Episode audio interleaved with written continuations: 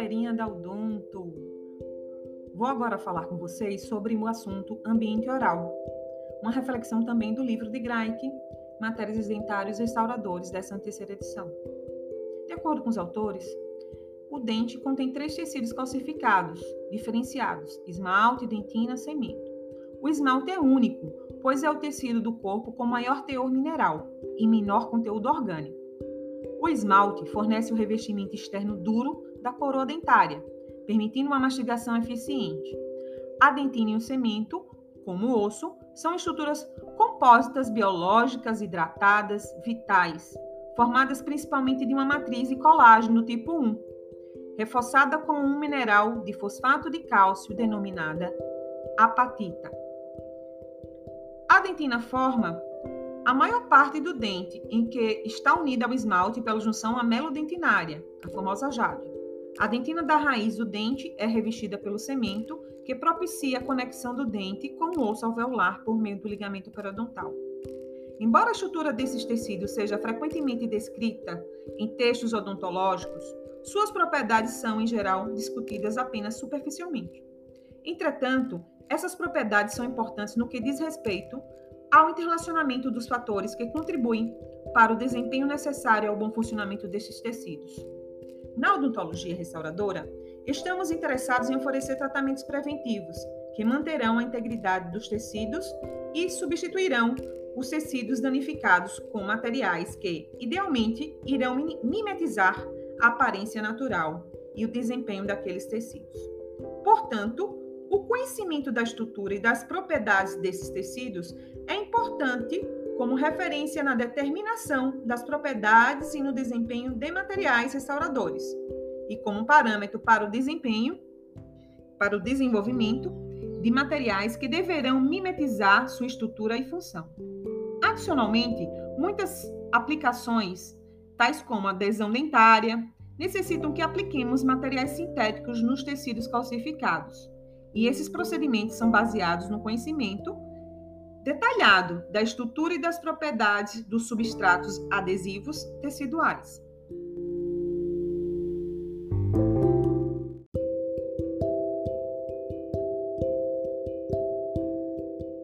O esmalte é formado pelo ameloblastos, iniciando na junção amelodentinária, a jade, e prosseguindo em direção à superfície externa do dente. A disposição estrutural do esmalte forma estruturas com aspecto de um buraco de fechadura, conhecidas como prismas de esmalte, que apresentam cerca de 5 nanômetros de diâmetro. A composição geral é cerca de 96% de mineral em peso, com 1% de lipídio e proteína, e o restante sendo de água. A porção orgânica e a água provavelmente desempenham papéis importantes na função e na patologia do dente, e muitas vezes é mais fácil é mais útil descrever a composição em relação ao volume do, dos seus componentes. Desta forma, observamos que os componentes orgânicos constituem cerca de 3% e a água aproximadamente 12% da estrutura. O mineral cresce na forma de cristais hexagonais, muito longos, com cerca de 40 nanômetros de largura. Esses cristais ainda não foram duplicados sinteticamente, Existe alguma evidência de que os cristais podem, em seu comprimento, atingir toda a espessura do esmalte. Porém, isso é difícil de ser comprovada, pois a maioria dos procedimentos de preparo da amostra causa fratura dos cristalitos individuais. Aparentemente, esses cristais apresentam pelo menos milhares de nanômetros de comprimento. Se isso for verdade, os cristais de esmalte oferecem uma razão de aspecto extraordinário razão, comprimento, largura, para um material em nanoescala, e são muito diferentes dos cristais de dentina. Os cristais são empacotados dentro dos prismas de esmalte, que têm cerca de 5 nanômetros de diâmetro. Esses prismas são evidenciados facilmente por meio de condicionamento ácido e se estendem em um arranjo densamente empacotado a partir da jade até a superfície do esmalte e se dispõe de forma aproximadamente perpendicular à jade, exceto nas áreas de cúspides, onde os prismas se torcem e se cruzam, efeito conhecido como esmalte nodoso, que pode aumentar a resistência à fratura.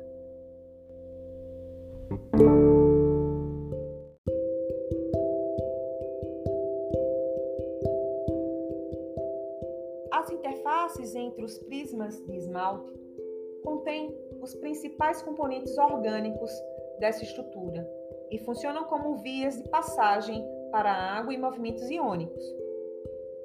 Essas áreas são também conhecidas como bainhas dos prismas.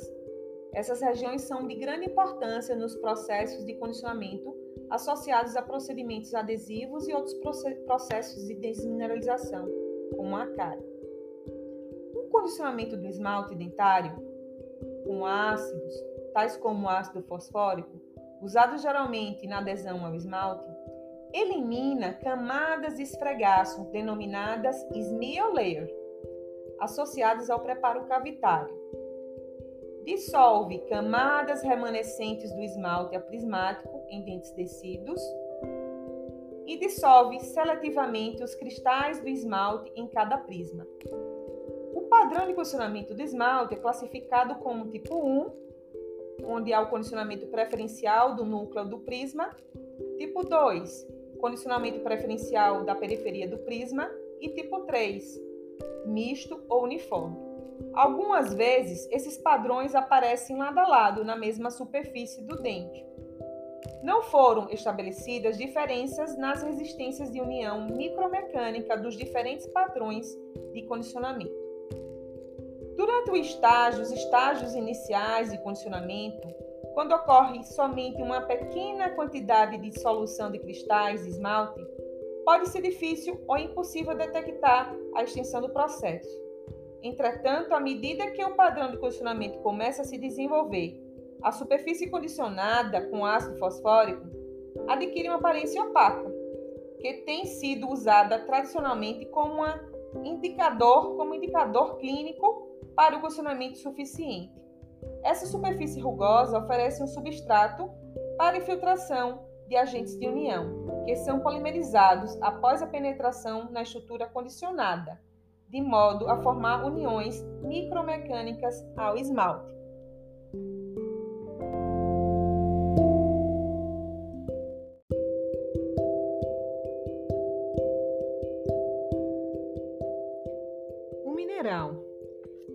A apatita do esmalte dentina apresenta uma composição muito variável, que depende de uma história formativa e de outras exposições químicas durante a maturidade.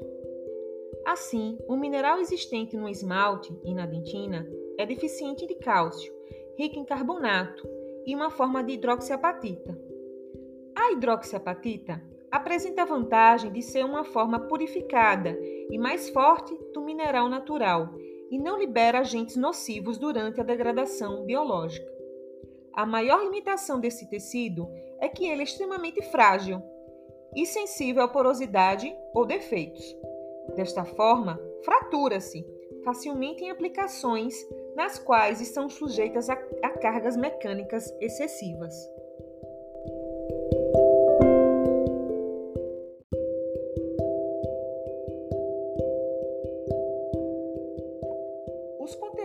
Aproximados de carbonato das apatitas do esmalte e da dentina são significativamente diferentes, cerca de 3 e 5% respectivamente. A apatita da dentina é mais solúvel em ácidos do que a apatita do esmalte. Mesmo sabendo que não existe tanta apatita na dentina quanto no esmalte, pode ser suficiente para aumentar a susceptibilidade da dentina ao ataque ácidos e ajudam a explicar a proporção rápida de cáries quando mais ácidos ultrapassam a junção amelo-dentinária.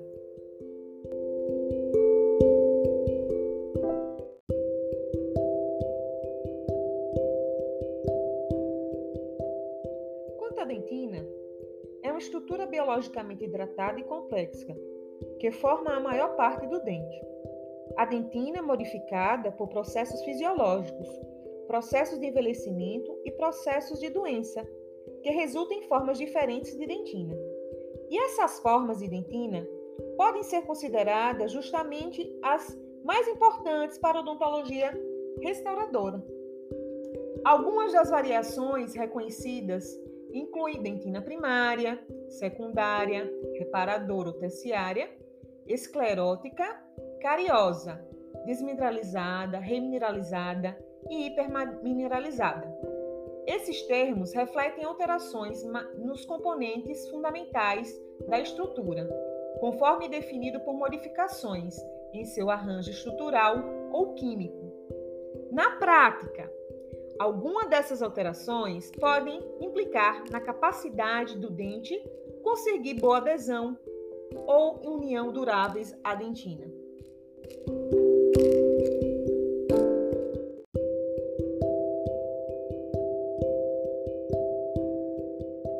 A dentina primária é formada durante o desenvolvimento do dente. Seu volume e conformação, refletindo a forma do dente, variam com o tamanho e o formato do elemento dentário. A dentina é composta por cerca de 50% em volume de apatita rica em carbonato e pobre em cálcio. 30% do material é orgânico, que em sua maior parte tem colágeno tipo 1, e cerca de 20% do seu volume é de fluido similar ao plasma. Acredita-se que outras proteínas não colagenosas são envolvidas na mineralização da dentina e outras funções, tais como controlar o tamanho e orientação dos cristalitos. Os principais componentes estão distribuídos dentro de estruturas morfológicas distintas para formar um composto hidratado vital e complexo, no qual a morfologia varia com a localização e sofre alterações com a idade ou doenças.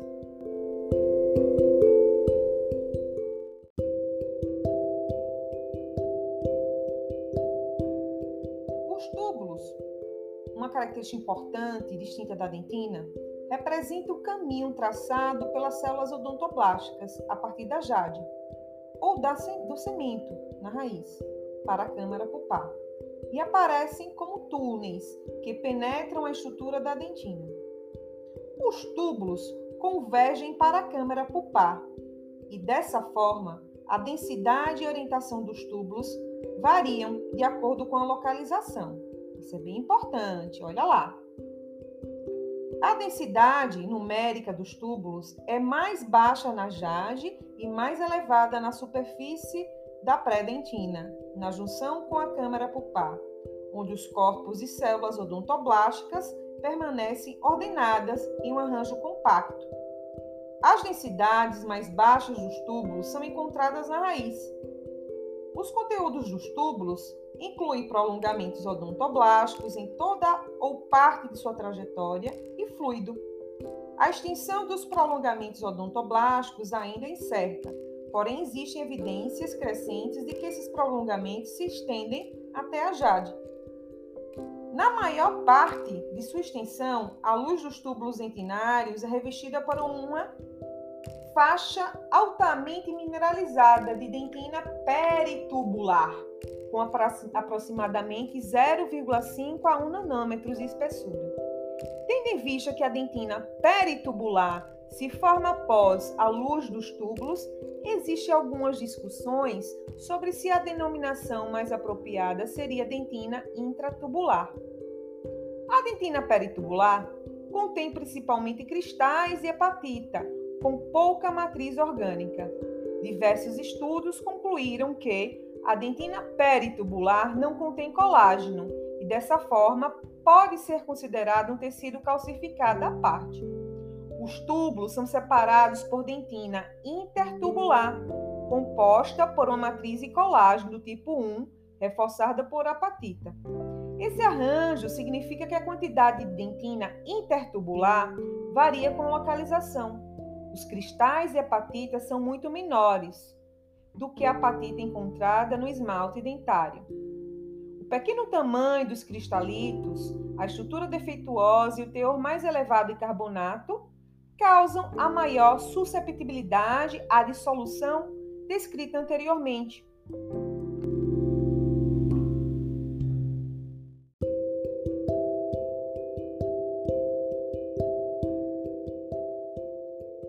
fato dos odontoblastos se localizarem na dentina e revestirem as paredes da câmara pulpar após a formação do dente, o complexo dentino pulpar pode ser considerado um tecido com vitalidade. Isso é diferente do que ocorre com esmalte dentário maduro. Ao longo do tempo, a dentina secundária se forma e a câmara pulpar gradualmente se, se torna menor. O limite entre a dentina primária e secundária é geralmente evidenciado por uma mudança na orientação dos túbulos dentinários.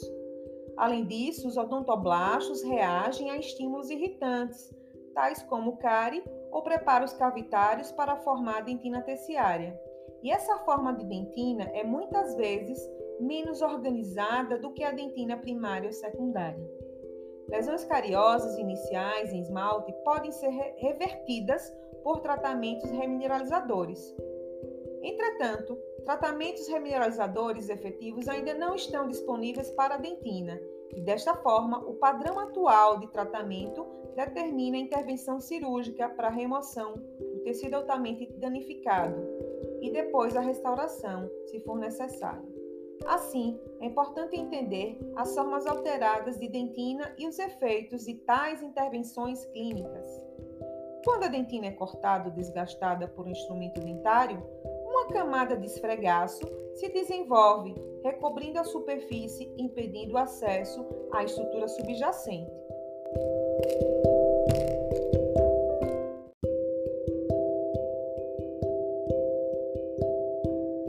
Opa, esfregaço, termo novo? Bom, a partir de agora, toda vez que você ouvir sobre esfregaço, vamos considerar como esmialeia, que inclusive eu comentei em podcast anteriormente. Bom, em relação à esmialeia, as vantagens e desvantagens da camada do esfregaço têm sido discutidas intensamente durante muitas décadas. Ela reduz a permeabilidade, auxiliando na manutenção de um campo mais seco, e reduz a infiltração, de agentes nocivos dentro dos túbulos e possivelmente na polpa. Entretanto, galerinha, atenção! Entretanto, atualmente é aceito que a camada de esfregaço representa um obstáculo para os procedimentos adesivos em dentina e assim é normalmente removido ou modificado por alguma forma de condicionamento ácido. Ou seja, antes de restaurações adesivas, geralmente se remove o esfregaço. O ataque ao condicionamento ácido permite a remoção da camada de esfregaço e alteração da dentina superficial, abrindo canais para infiltração dos agentes de união. A luz dos túbulos aumenta quando a dentina peritubular é removida, preferencialmente, pois seu conteúdo é predominantemente mineral, com proteína distribuída de forma esparsa.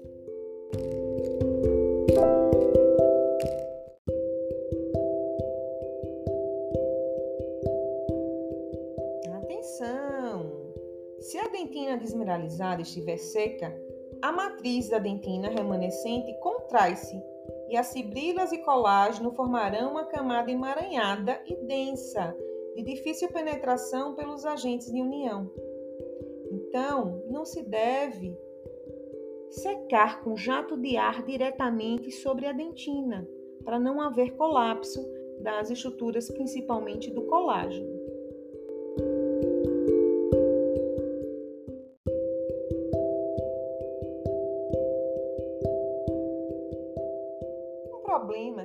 Ter atenção é o seguinte: a questão da variação na estrutura dos tecidos, esmalte e dentina.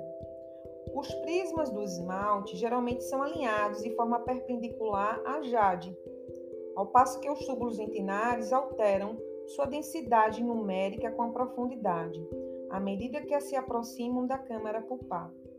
O preparo de uma amostra uniforme com as estruturas seguidas em uma única direção é desafiador. Além disso, propriedades geralmente variam com a direção e localização, e o material não é isotrópico. Desta forma, o melhor que um valor isolado pode representar é um valor médio para o material. Finalmente, o conteúdo dos fluidos, do fluido desses tecidos deve ser considerado também. A umidade é um componente muito importante em ambos os tecidos, esmalte e dentina. E as condições em vivo não podem ser é, replicadas se os tecidos forem desidratados. Isso se torna criticamente importante na adesão a esses tecidos.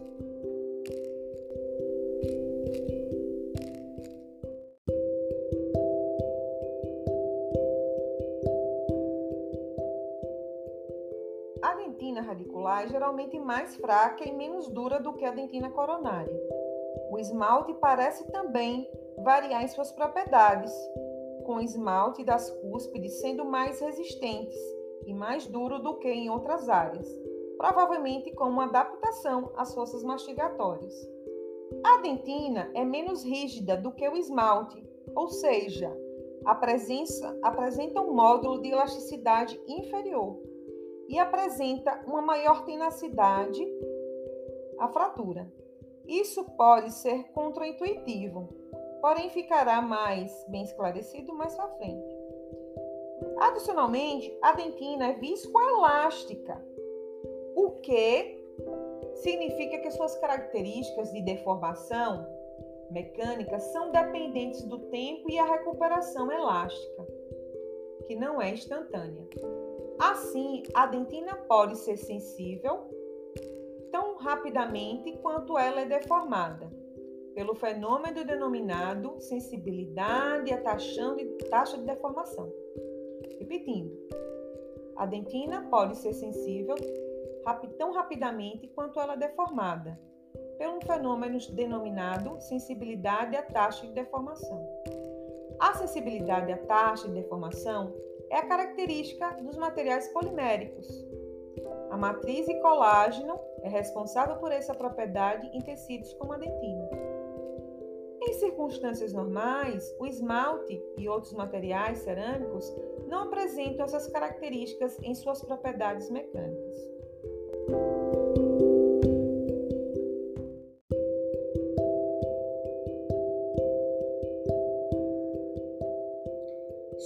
Junção amelodentinária, é muito mais do que o limite entre o esmalte e a dentina. Tendo em vista que o esmalte é muito duro e a dentina é muito mais macia e tenaz. Elas precisam estar unidas para contribuírem um sistema biomecanicamente compatível. A junção de materiais tão heterogêneos é desafiador e não está completamente esclarecido como a natureza alcançou esse feito. Entretanto, a Jade não apenas faz a junção desses dois tecidos, mas parece também impedir que trincas no esmalte penetrem na dentina, levando à fratura do dente.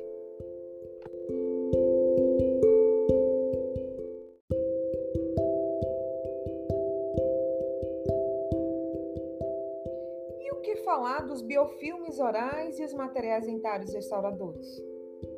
Bom, os biofilmes são comunidades polimicrobianas organizadas espacialmente, complexas, aderentes a superfícies, que contêm bactérias circundantes por uma matriz de polissacarídeo. Os biofilmes orais que se formam na superfície dos dentes e nos materiais na cavidade oral também são conhecidos como placa bacteriana. Quando a dieta humana é rica em carboidratos fermentáveis, os microorganismos mais predominantemente na placa bacteriana são as bactérias aderentes, acidogênicas e acidoúricas, tais como, por exemplo, Streptococcus e Lactobacillus, que são primariamente responsáveis pela cárie dentária. Outras consequências a longo prazo do acúmulo de biofilme oral podem incluir doenças periodontais e periimplantite, que é uma inflamação dos tecidos moles e duros que circundam, por exemplo, o implante. A formação de biofilme nas superfícies duras da cavidade oral é um processo sequencial. Um filme condicionante proveniente da saliva, conhecido como película, que contém macromoléculas absorvidas, tais como fosfoproteínas e glicoproteínas, é depositada na estrutura do dente e do material, minutos após uma limpeza minuciosa. Essa etapa é seguida da fixação de bactérias planctônicas livres de é, flutuação na película. A divisão das espécies bacterianas colisionadoras inicial produz microcolônias e a fixação subsequente de uma espécie de colonização posterior resulta na formação de biofilme multiespecíficos. Esses biofilmes podem amadurecer ao longo do tempo e, se não forem removidos mecanicamente ou por fatores intrínsecos.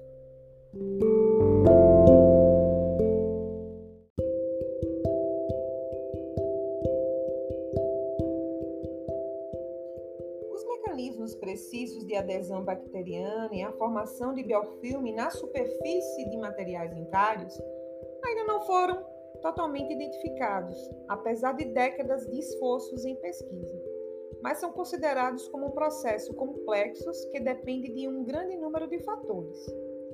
Os estudos in vitro têm demonstrado que a adesão de proteínas salivares e bactérias em distâncias pequenas, a partir de superfície de materiais, é influenciada por uma combinação de forças van der Waals, interações eletrostáticas e união ácido-base. Outras propriedades, tais como hidrofobia do substrato, energia livre de superfície, carga de superfície e rugosidade da superfície, têm sido geralmente investigadas in vitro para correlacionar com o maior número de bactérias aderentes ao material. Muitas das propriedades das superfícies, ora mencionadas, estão descritas mais para frente em outros podcasts.